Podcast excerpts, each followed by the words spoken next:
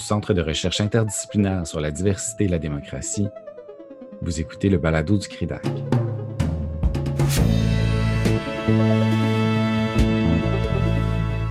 Le 12 novembre 2020, Benoît Morissette, stagiaire postdoctoral 2019-2020 au CRIDAC, maintenant stagiaire postdoctoral à la Faculté de philosophie de l'Université Laval, a organisé pour le compte du CRIDAC une table ronde dont l'objectif consistait à écairer les débats soulevés par les désaccords entre les villes et les États au sujet des politiques d'immigration et d'intégration.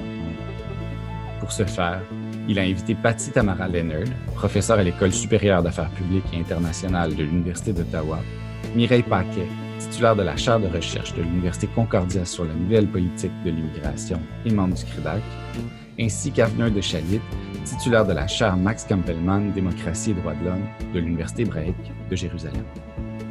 Aujourd'hui, nous vous proposons d'écouter ou de réécouter Mme Tamara Leonard, qui nous propose de réfléchir à la ville sanctuaire comme un espace de non-coopération démocratique. Notez que de façon exceptionnelle, les balados de cette série sont en anglais. La parole est maintenant à l'organisateur et président de cette conférence, Benoît Morissette.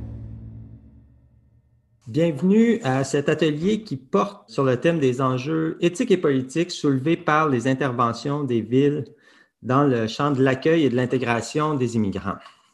La place de plus en plus grande qu'occupent les villes sur la scène politique en général, mais aussi dans, les, euh, dans ces champs d'action en particulier que sont l'immigration, euh, l'intégration et l'accueil des immigrants, semble effectivement alimenter la remise en question de la nation ou de l'État en tant que mode d'organisation politique, et plus précisément à titre de principale source d'autorité dans ces matières que sont l'immigration et la citoyenneté. Dans nos débats publics, mais je dirais aussi de façon plus générale en sciences sociales et en philosophie politique, l'État ou la nation demeure toutefois le point focal de la majeure partie de nos réflexions au sujet de l'immigration et de l'inclusion. Nous débattons en philosophie politique, par exemple, des principes qui sont censés justifier le droit de l'État de contrôler ses frontières ou encore de fixer des critères d'accession à la citoyenneté. Et lorsque nous discutons de euh, l'inclusion des immigrants, eh bien, c'est souvent sur les traits de la nation de la majorité nationale ou de l'État qu'on se représente la société d'accueil ou encore la communauté politique. Or, les grandes métropoles, comme les villes de taille plus modeste d'ailleurs, participent activement à l'accueil et l'intégration des immigrants. Nous constatons que leurs interventions viennent parfois contredire, en apparence du moins, les objectifs qui sont poursuivis par les politiques des gouvernements centraux. Les villes sanctuaires sont peut-être l'exemple le plus probant d'un tel conflit. Mais il y a d'autres initiatives comme l'extension du droit de vote aux non-citoyens à l'échelle municipale ou encore le développement de modèles d'intégration municipaux qui viennent aussi contester, en réalité ou en apparence, le monopole de l'État ou de la nation sur les enjeux d'immigration et de citoyenneté.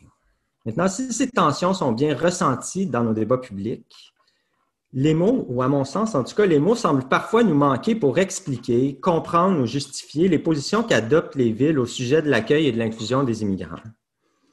Comme l'immigration, l'accès à la citoyenneté ou l'intégration sont toujours considérés comme des prérogatives des gouvernements centraux, eh bien, la légitimité des actions posées par les villes dans ces sphères peut nous apparaître questionnable, voire suspecte. Les politiques municipales viendront en quelque sorte entraver la souveraineté de l'État ou la majorité nationale qui sont euh, toujours représentées comme le cadre à l'intérieur duquel la vie démocratique devrait prendre forme.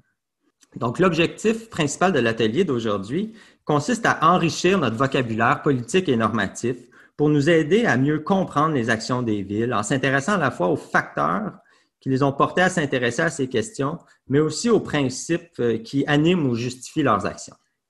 C'est donc autour de ces enjeux que vont graviter les interventions des trois conférenciers. Et je dois vous avouer que je suis très heureux euh, de les avoir réunis autour euh, d'une même table. Patty Leonard, qui est philosophe politique et professeur agrégé à à l'École d'affaires publiques et internationales de l'Université d'Ottawa. Et parmi ses récentes contributions, je retiens plus particulièrement son chapitre intitulé The Ethics of Sanctuary Policies in Liberal States, qui est paru l'année dernière dans l'ouvrage The Political Philosophy of Refuge, qui est co-dirigé par euh, David Miller. Alors, euh, Patty, à toi la parole. OK, parfait. Merci, merci, merci de m'avoir invité. Merci d'être venu. I'm super happy to be here. This is the title of my talk, and as Benoit foreshadowed, I've written an article about this, but this is actually, this paper is actually motivated by Avner's book directly, which is to say that I, I, read his book and then I wrote this paper. I'll give a short version of it, but he's he's heard a, a very early version of it. So here we go. This is such a difficult venue to listen to a talk, so as I usually do, but I will do it also here, I will tell you here's the goal.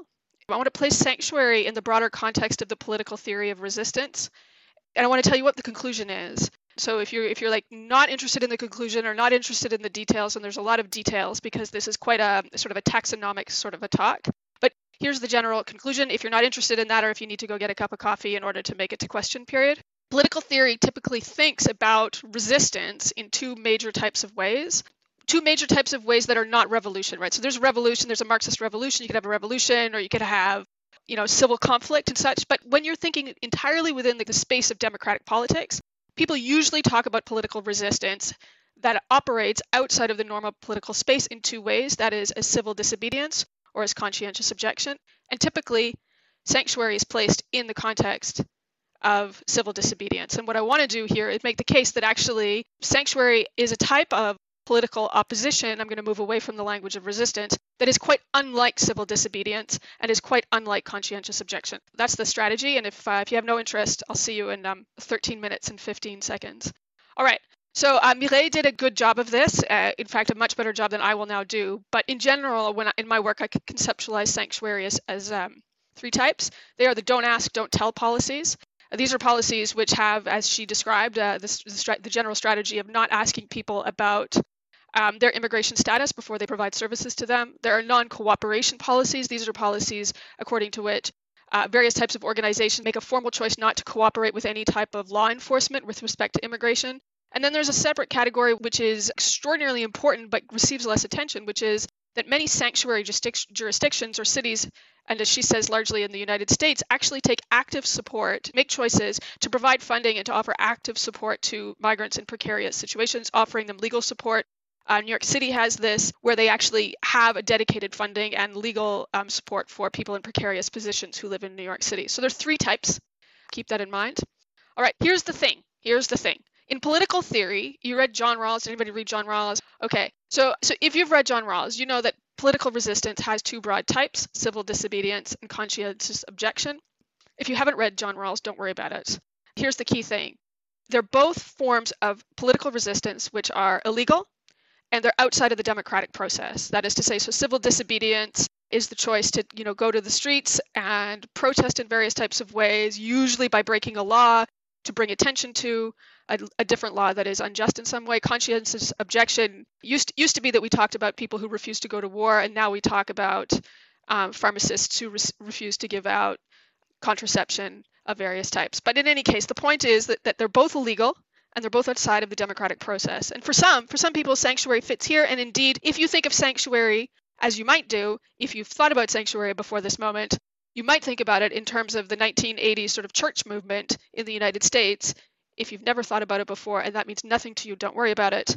But then you sort of have a vision of sanctuary as a type of civil disobedience. But and I think actually, um, and the way that Mireille characterized this is really helpful because sanctuary the adoption of sanctuary policies or local local access policies is not obviously illegal, and it's typically adopted in a democratically legitimate and recognized political unit. That's not the case in all of the cases that Mireille described, but at least in the United States and in, in some cases in Europe, when cities or other sub-state jurisdictions adopt sanctuary policies, they do so in a recognized democratic unit in a political space where they're permitted to do so. So they adopt a policy which has an oppositional sort of structure, but it's not actually illegal, and it has a sort of authority associated with it because it's adopted in a democratic space.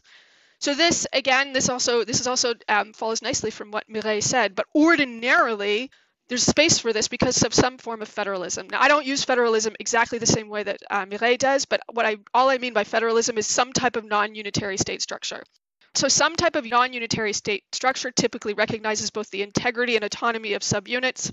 Again, this is not exactly the same, not exactly applicable in Canada because cities do not have constitutional status, but they do have quite a bit of integrity and autonomy in general. And in federal states or non unitary states, there's typically a formal division of power, divides up powers between a central state and sub state jurisdictions. And then there's a set of norms and expectations which guide units about how to respect the division. So in any sort of federal or non unitary state, there's a formal division, but also an expectation of cooperation among the units. And they both have to be there. Otherwise, the whole system can't work because you can't just write down federalism and hope it works. You have to have sort of a solid, sometimes in the political theory um, of federalism, it's called solidarity, but you have to have some sort of general commitment to working together to achieve both separate and shared goals, etc. So I call this, uh, I'm not alone in this, I call it the normative duty of cooperation, which is the normative duty of cooperation is what guides, in my view, any type of um, political, shared political activity in a non-unitary state. So these are some examples of the duty of cooperation in action. Uh, the central state can ask that subunits administer or enforce certain policies with various levels of pressures, but in general, while a federal state or a central state has a variety of objectives, which it requests that subunits move forward on, there's a lot of discretion given to subunits, cities or provinces or states or municipalities to develop locally appropriate policies and to work with the central government to make sure that the policies make sense for their local contextual space. I call this the normative duty of cooperation. Uh, if you want the 34 page paper on this, I would explain this to you in great detail. But the short version is there's in any federal or non-unitary state, there's a continuum, right? I like look uh, here's look I can it's a continuum. Looks like just like that. So on one side you have in order to achieve an objective, both units have to work together in order to achieve it, and it's a shared objective. And then that's that's like super super triple level cooperative, and the continuum moves all the way towards not super cooperative, where one in order to achieve an objective, one party has to absorb unwanted costs in order to support the other to achieve its objectives. And I'll talk about um, sanctuary, which I think largely operates in this in this this sort of this space.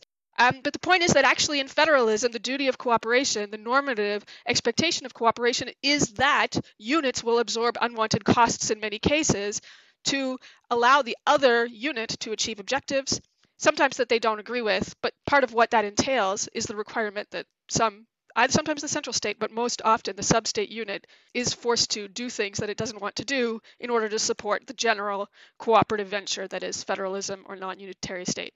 All right, fine. So that's like a whole theoretical infrastructure to make the following point. What sanctuary is, is the choice to take an oppositional stance by sub-state jurisdictions in the domain of immigration enforcement. That is to say, to withdraw cooperation in a specific case where cooperation would ordinarily be expected. All right, so fine, so fine, that's a lot of words and on a busy slide. But here's the general thought. Ordinarily in political theory, but also in the world, we think that the admission of migrants, the question of immigration enforcement, is governed by the central state. If you've read Avner's book, you know that cities are deeply, deeply involved in many, many questions about immigration, including in particular the settlement of immigration, but also because we're talking about sanctuary with respect to enforcement. So you have sort of a general thought that the federal state or the central state should be in charge of immigration. It's part of the sovereign nature of a state, it's part of sovereignty to control borders. But you have cities that experience immigration, that settle migrants, and they get asked by the central state to participate in enforcement that they might not necessarily want to do, and they often don't want to do. And in the case of sanctuary, they withdraw the cooperation that would ordinarily be expected in a federal state. And that's unusual because we don't think typically of cities, unless you read Avner's book, you don't typically think of cities as playing a key role with respect to enforcement questions in immigration status. So, what is normatively or morally, if you prefer, interesting about the oppositional stances taken by subunits in federal states is that they're democratically justified and authorized, right? So you're totally not blown away. I think you should be blown away by this. This is amazing. Here we have political opposition, which is democratically authorized and which puts subunits in tension with the central state. That's actually, if you're a th- political theorist, that's a hugely interesting um, theoretical space to be. Fine. I can't tell if you're persuaded or interested. And so what? So so remember, I, I had a I had a small uh, a slide where I said that look, I could give you pages and pages on the cooperation continuum, but I just summarized it from you know super duper cooperative to not quite so cooperative. So similarly, in the space of sanctuary, I've categorized the sanctuary policies in the same continuum, but in the reverse order, or I guess it's not really reverse order, but here's the sort of categories that you can see on this slide: categories of sanctuary policy, moving from relatively passive non-cooperation democratic non-cooperation all the way to active non-cooperation. So in a world in which we were going to have a conversation about the details of the various policies that are that have been um, adopted by sanctuary spaces, you can look at these and to see that they sort of evasion policies, don't ask, don't tell policies. They're pretty passive right? They're just a choice not to ask a question, so you don't come to have information that you would really not rather not like to know. And they move all the way to obstruction policies, that is to say, policies in which sanctuary jurisdictions adopt policies expressly with the support of protecting individuals that the central state wants to get rid of, right? Which is a, which is a hugely obstructionist policy when you think about it. It's a choice to legally, democratically authorize a substate jurisdiction to protect individuals that the, that the central state would ordinarily have the right to exclude from a political state. So that's the thought. So we can move from Democrat, we can move on a, um, a continuum of non-cooperation. It's it's all democratic, but it moves on a continuum from passive non-cooperation to active non-cooperation. Fine. Who cares about that? Who cares about taxonomy? Political theorists. That's the answer. So this is a summary of more or less of what I've just said, but the point is that you can watch this happen that in actual um, states in which immigration is a source of tension and immigration enforcement in particular is a source of tension, you can watch that as cities or substate jurisdictions come to believe that they no longer share political interests with the federal state, that they will withdraw their cooperation, right? And so that so this is sort of a you can watch. In fact, um, this work is based on a study of 30 American and three Canadian um, sanctuary jurisdictions, and you can watch that as the rhetoric in those political spaces increases, saying we don't share the, sh- the interests of the political state of the central state, you can watch them adopt policies that travel down this continuum from passive to active non-cooperation. So you can watch that. In federal states, you can watch the decline of shared interests with respect to immigration between subunits and the federal units, and you can watch it happen. And as it does, more and more severe sanctuary policies are adopted. So more what? There it is. This is what I've just said. As um, severe cases of broken interests or unshared interests arise, the priorities of substate jurisdictions and the center diverge substantially and are manifest in more severe types of non-cooperation, including disruption and obstruction. And for those of you who are p- paying attention to New York City um, in the last year, you can watch the you can you can watch the ramp up of the rhetoric and the adoption of obstructionist policies in New York State, which was fun. And so, okay, fine. So that's it. That's what I wanted to say. And so, in conclusion, I wanted to present to you um, a new form of political opposition that is different from the resistance that um, political theorists typically talk about, which is illegal and outside of the democratic process, to talk about a type of political opposition which is both legal and internal to the democratic process, but which reflects a withdrawal of the expected cooperation that is supposed to regulate governance in non unitary states. So it's neither civil disobedience nor conscientious objection. It's collective, democratically authorized in specific jurisdictional space over which multiple th- authorities legitimately act, where cooperation is supposed to operate but doesn't and gets withdrawn. And that, that makes it an interesting consideration. And just as a final thought, at no point am I claiming that sanctuary is the only space in which this happens, but the point is to, to try to to try to have a conversation about a new form of political opposition that is manifest or represented by um, sanctuary. Thank you. Merci d'avoir été à l'écoute. Le prochain épisode de la série Vers des villes inclusives laissera la place aux échanges et discussions qui ont eu lieu suite aux présentations des conférencières et conférenciers. À demain.